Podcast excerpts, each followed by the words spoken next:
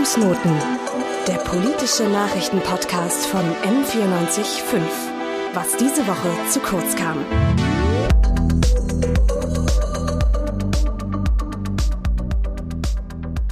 Waldbrände wüten in diesem Sommer in vielen europäischen Ländern. In Griechenland, Spanien, Portugal und Frankreich brennt es, aber auch in Deutschland haben schon Wälder gebrannt dieses Jahr. Menschen müssen ihre Häuser verlassen und manche kommen nur zu Ruinen zurück. Dabei müssen natürlich aber nicht nur Menschen ihre Häuser verlassen, weil sie zerstört werden, sondern auch Felder werden zerstört, worunter natürlich vor allem die Landwirtschaft leidet. Vor allem geschieht das Ganze natürlich durch lang anhaltende Dürren, die dann diese Waldbrände auslösen. Und in den nächsten Jahren wird es ja ähm, wissenschaftlich gesehen nicht kälter werden. Landwirtschaftliche Produkte wie Obst, Gemüse, Getreide, aber auch Futter für Nutztiere brauchen wir trotzdem. Und deswegen haben wir uns diese Folge zum Anlass genommen, um mal zu fragen, wie wir denn unsere Landwirtschaft auf den Klimawandel vorbereiten können bzw. sollten. Und wir, das sind Elisa Farbig und Nina Viking. Und um uns dieser Frage mal anzunähern, beziehungsweise um eine Beantwortung dieser Frage vielleicht zu ermöglichen, wollen wir erstmal einen Blick auf den Status quo der Landwirtschaft in Deutschland werfen. Derzeit ist es so, dass mehr als 50 Prozent der Fläche im Bundesgebiet landwirtschaftlich genutzt wird. Das bedeutet in Zahlen, in absoluten Zahlen, 17 Millionen Hektar. Von diesen 17 Millionen Hektar wurden letztes Jahr mehr als 70 Prozent ackerbaulich genutzt. Ein Großteil davon diente zum Anbau von Futter für Tiere. 16 Prozent werden zum Beispiel für die Erzeugung von Biogas oder allen möglichen Biokraftstoffen genutzt und tatsächlich der kleinste Teil, was uns auch ein bisschen überrascht mhm. hat in mhm. der Recherche, der kleinste Teil dient dem Anbau von Lebensmitteln. In Deutschland wird klassischerweise eine intensive Landwirtschaft genutzt. Das heißt, man möchte einen möglichst hohen Ertrag pro Flächeneinheit oder pro Tier erreichen. Und deswegen werden vor allem hochentwickelte und anspruchsvolle Agrartechnik genutzt. Und dadurch ähm, haben wir einen wenigeren Aufwand für LandwirtInnen bei einem höheren Gewinn, was ja eigentlich erstmal super klingt. In der intensiven Landwirtschaft wird auch ähm, viel Pestizide und Düngemittel eingesetzt, damit es eben zu weniger oder gar keinen Ernteausfällen und Schäden ähm, kommt und wir sozusagen damit eine höhere Versorgungssicherheit haben. Das ist ja auch gerade ein großes Thema in der Ukraine-Krise, dass wir eben nicht auch noch bei Lebensmitteln total abhängig sind von anderen Ländern. Ganz genau, du hast es gerade schon angesprochen. Pestizide und Düngemittel haben natürlich den großen Vorteil, dass sie Ernteausfälle vermeiden sollen. Aber wie man sich schon denken kann, gibt es natürlich immer auch einen Nachteil davon. Und ein ganz großes Problem von diesen Pestiziden ist, dass sie tatsächlich auch Einfluss natürlich auf den Boden haben, nicht nur auf die Pflanzen und in der Folge dann auch auf das Grundwasser. In Deutschland ist es nämlich zum Beispiel so, dass immer wieder die Grenzwerte für Nitrat im Grundwasser überschritten werden, was dann auch dazu führen kann, dass dieses Grundwasser quasi im schlimmsten Fall ungenießbar ist, in Anführungsstrichen. Außerdem kommt es durch den Einsatz von Pestiziden zu einem Rückgang der Artenvielfalt. Denn das Ding ist, dass dadurch nicht nur Schädlinge zerstört werden, was ja mal das ursprüngliche Ziel war, sondern eben auch Nicht-Schädlinge, also zum Beispiel Bienen oder an, alle möglichen anderen Insekten, die den Pflanzen sogar eigentlich gut tun würden. Und sie werden nicht nur selber zerstört, sondern natürlich auch alle möglichen Pflanzen, von denen sie sich dann ernähren würden, die halt auch im Boden wachsen. Ein weiteres Problem der intensiven Landwirtschaft ist der Einsatz von Monokulturen. Denn Monokulturen, also wenn man zum Beispiel auf zwei Hektar einfach nur Mais anbaut, führen dazu, dass andere umweltfreundliche Flächen zerstört werden und der Boden, auf dem diese Pflanzen wachsen, ausgelaugt wird, weil immer die gleichen Nährstoffe aus dem Boden gezogen werden durch die Pflanzen, die darauf wachsen. Und zu guter Letzt, schwere Erntemaschinen führen zu einer verstärkten Bodenerosion. Diese Bodenerosion gibt es eigentlich auch, was natürlich zum Beispiel wetterbedingt ist oder jahreszeitenbedingt. Durch diese schweren Erntemaschinen, die aber eben oben drüber fahren, wird das Ganze noch verstärkt, weil die Last einfach so groß ist, sodass Böden im Zweifelsfall einfach aufspringen und dadurch unfruchtbar werden und dann irgendwann im schlimmsten Fall nicht mehr als Anbaufläche genutzt werden können. Und der vielleicht wichtigste Punkt, wenn wir über Landwirtschaft und Klimawandel reden, ist, dass die Landwirtschaft maßgeblich zu, deutschen, zu den deutschen Treibhausgasemissionen beitragen. Also 2020 kamen nach Schätzungen 8,2 Prozent der jährlichen Treibhausgasemissionen von der Landwirtschaft. Trotzdem betont Markus Drexler, der Pressesprecher der Bayerischen Landesanstalt für Landwirtschaft, dass ähm, es auch Vorteile bzw. positive Aspekte der Landwirtschaft in Bezug auf Klimawandel bzw. Klimaschutz gibt.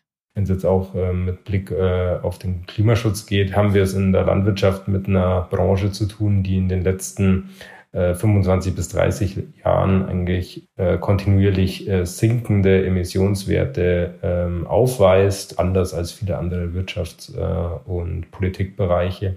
Also da sind wir auf einem guten Weg.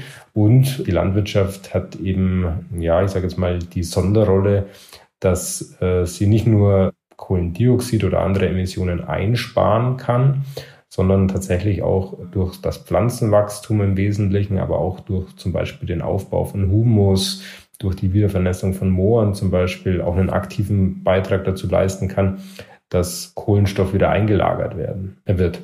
Diese positiven Aspekte, die Markus Drexler da gerade schon hervorgehoben hat, schlägt sich auch in der Höhe der Fördergelder wieder, die zum Beispiel von der EU oder der, der Bundesregierung in Deutschland locker gemacht werden, um die Landwirtschaft zu fördern.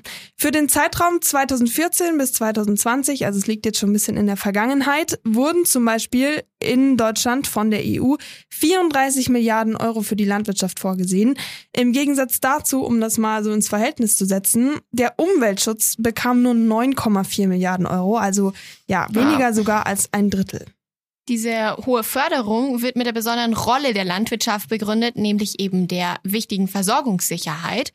Zudem hat Deutschland im Vergleich mit anderen Staaten recht strenge Umwelt-, Tierwohl- und Verbraucherschutzauflagen, wodurch die Preise deutscher landwirtschaftlicher Produkte sehr hoch sind bzw. nicht konkurrenzfähig sind und deswegen Förderung benötigen.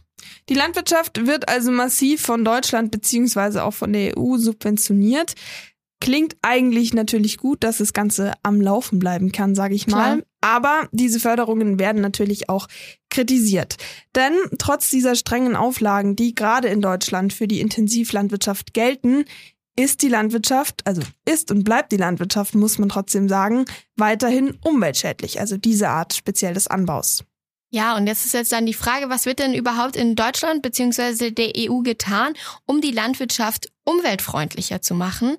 Und 2021 gab es da erstmal eine Einigung über die zukünftige EU-Agrarreform, also zukünftig, die ist dann für die Jahre 2023 bis 2027 vorgesehen und in der soll Umwelt- und Klimaleistung umfassender gefördert werden.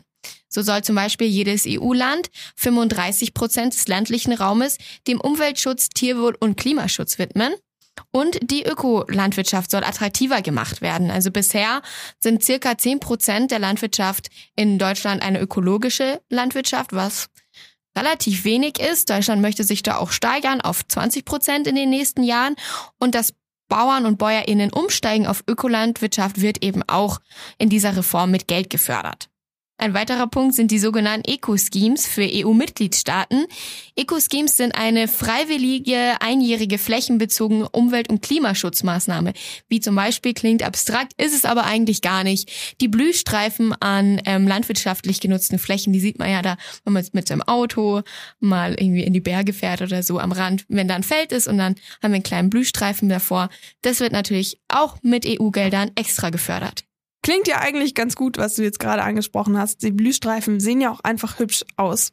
Die EU geht unterm Strich davon aus, dass mit dieser neuen EU-Agrarreform rund 40 Prozent der Zahlungen für Landwirtschaft künftig dann auch in Umwelt und Klimaschutz direkt investiert werden und eben nicht nur in die Landwirtschaft und den Anbau selber.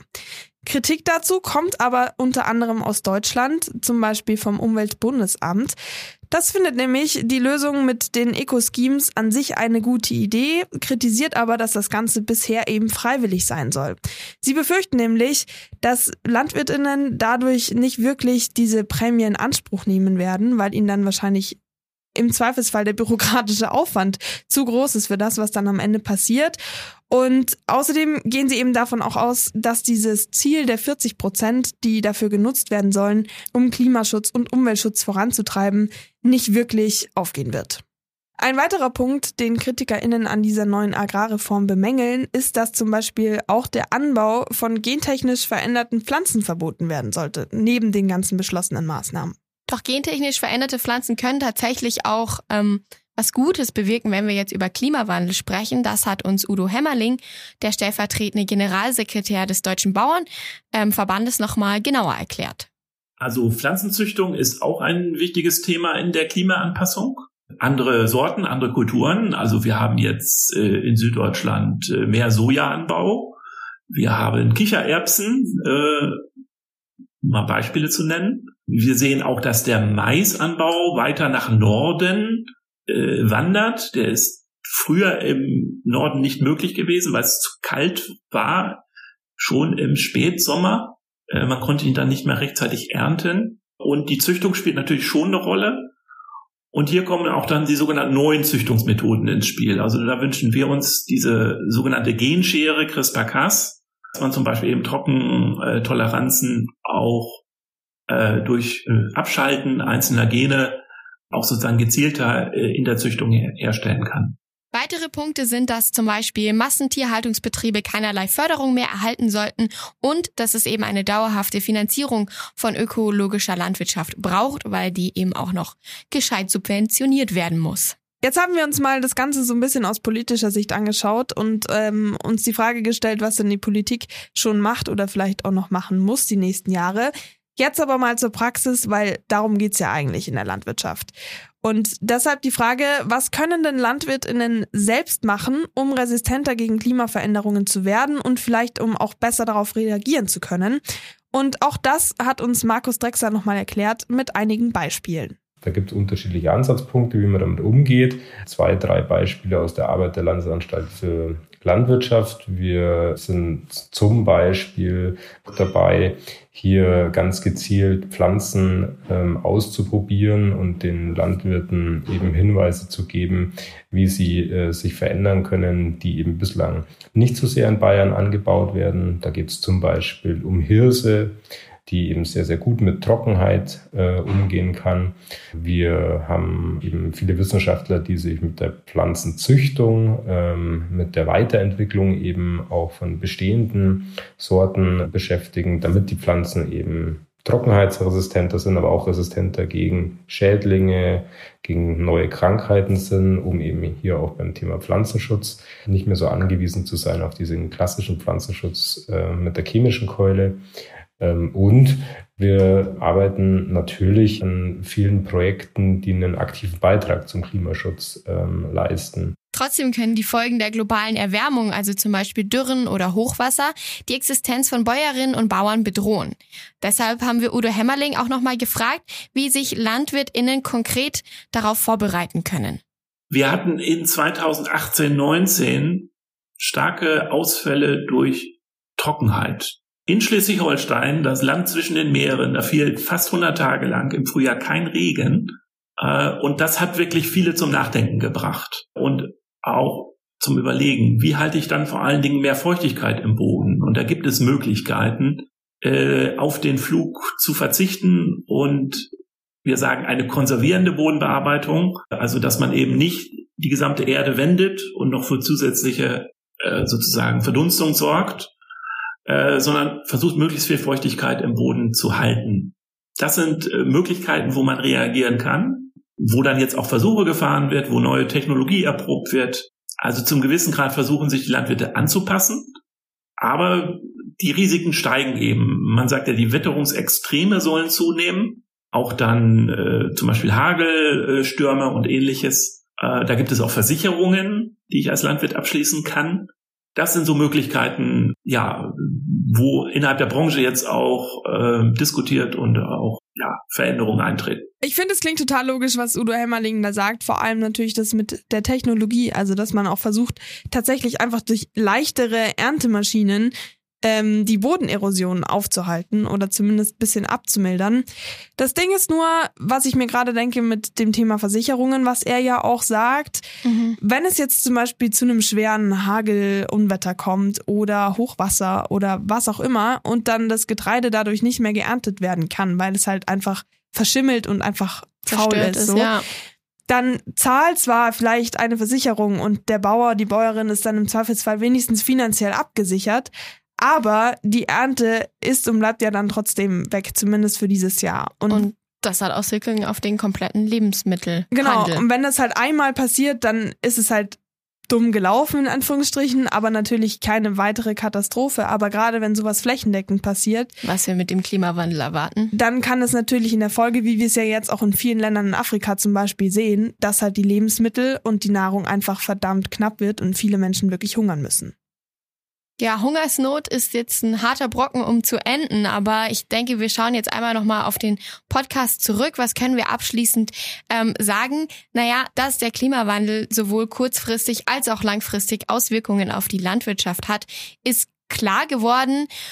Und was auch klar geworden ist und was mich tatsächlich schon auch positiv, wirklich positiv überrascht hat, ist die Tatsache, dass das Ganze ja schon wirklich angekommen ist. Ja. Und dass man dem Ganzen nicht wirklich komplett machtlos gegenübersteht, sondern dass viel geforscht wird, um die Landwirtschaft an diese Entwicklungen anzupassen. Ja, das ging mir tatsächlich genauso ähm, mit allen möglichen Technologien, dass man äh, wirklich auf dem Schirm hat, dass man was ändern muss, weil man dem Ganzen sonst einfach in keinster Weise standhalten ja. kann. Und es wird ja sowieso, man weiß nicht, was in der Zukunft passiert. Und trotzdem, und das finde ich ist dann eigentlich auch so der perfekte Schluss für das Ganze, darf natürlich das große Ganze, also der Klimawandel, nicht einfach hingenommen werden. Also klar, man versucht, was dem Ganzen entgegenzuwirken, was ja auch gut ist, aber die Ursache liegt trotzdem im Klimawandel. Deswegen dem muss was entgegengesetzt werden. Genau, deswegen muss aus meiner Sicht, und ich glaube nicht nur aus meiner Sicht, sondern auch aus der Sicht vieler WissenschaftlerInnen und aus der Sicht von Nina Viking, das große Ganze im Blick behalten werden und einfach daran gearbeitet werden, dass sich daran was ändert. Weil solange wir Technologien irgendwie anpassen, ist es natürlich super, aber es ändert ja nichts daran, dass es mit der Zeit immer schlimmer wird. Und und man irgendwann kann man zusammenarbeiten in mehreren Gruppen und nicht nur die Landwirtschaft für sich alleine versuchen zu überleben, zu retten, sondern es geht ums große Ganze. Ganz genau. Schön gesagt. Ich denke, wir können die Welt leider nicht ändern, aber wir hoffen natürlich, dass wir euch jetzt mal so einen kleinen Einblick darin geben konnten, wie es denn um die Landwirtschaft in Deutschland bestellt ist, weil man immer wieder hört, dass es irgendwie nicht so gut läuft, aber wirklich wissen tut man es dann eigentlich doch nicht. Bevor wir uns jetzt aber verabschieden, möchten wir uns noch bei einigen Leuten bedanken, die uns tatkräftig dabei unterstützt haben, dass dieser Podcast so auf die Beine gestellt werden konnte. Und zwar war das Marlene Übler für die Recherche. Joshua Heise und Marius Antonini haben die beiden Interviews geführt. Die Sendeleitungen hatten Rose Heimich und Nina Viking und zu guter Letzt bedanken wir uns noch beim Podcast-Team fürs Produzieren. Und damit verabschieden wir uns jetzt wirklich, weil genug Leuten haben wir uns jetzt bedankt. Ich verabschiede mich, ich war Elisa Farbig. Ich bin Nina Viking. Und dadurch, ich bin auch immer noch Elisa Farbig. Und damit äh, verabschieden wir uns bei euch. Vielen Dank, dass ihr zugehört Danke fürs habt. Zuhören. Und bis zum nächsten Mal. Tschüss. Fußnoten. Der politische Nachrichtenpodcast von M945. Was diese Woche zu kurz kam.